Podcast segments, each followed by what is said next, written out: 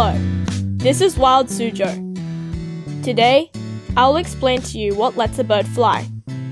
To make something heavier than air fly in the air, there are some things that you have to think about. The main goal for birds to fly is to be lightweight, streamlined, and rigid. To get to this goal, there are four things that they have to think of.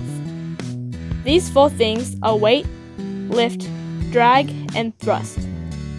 Weight is what pulls them down, so a bird wants to have as little weight as possible. Lift is the opposite of weight and pulls the bird up.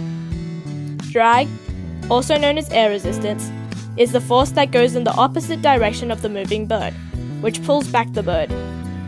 Thrust is the force that pushes the bird forward. Some things that birds have to fly better are lightweight and smooth feathers. This helps to stop weight because the feathers are light and also stops drag because the air can glide over the feathers instead of getting caught. They also have light hollow bones, which helps to reduce weight. Birds also have streamlined, bullet like bodies, which help to stop, stop drag because air can glide over the body.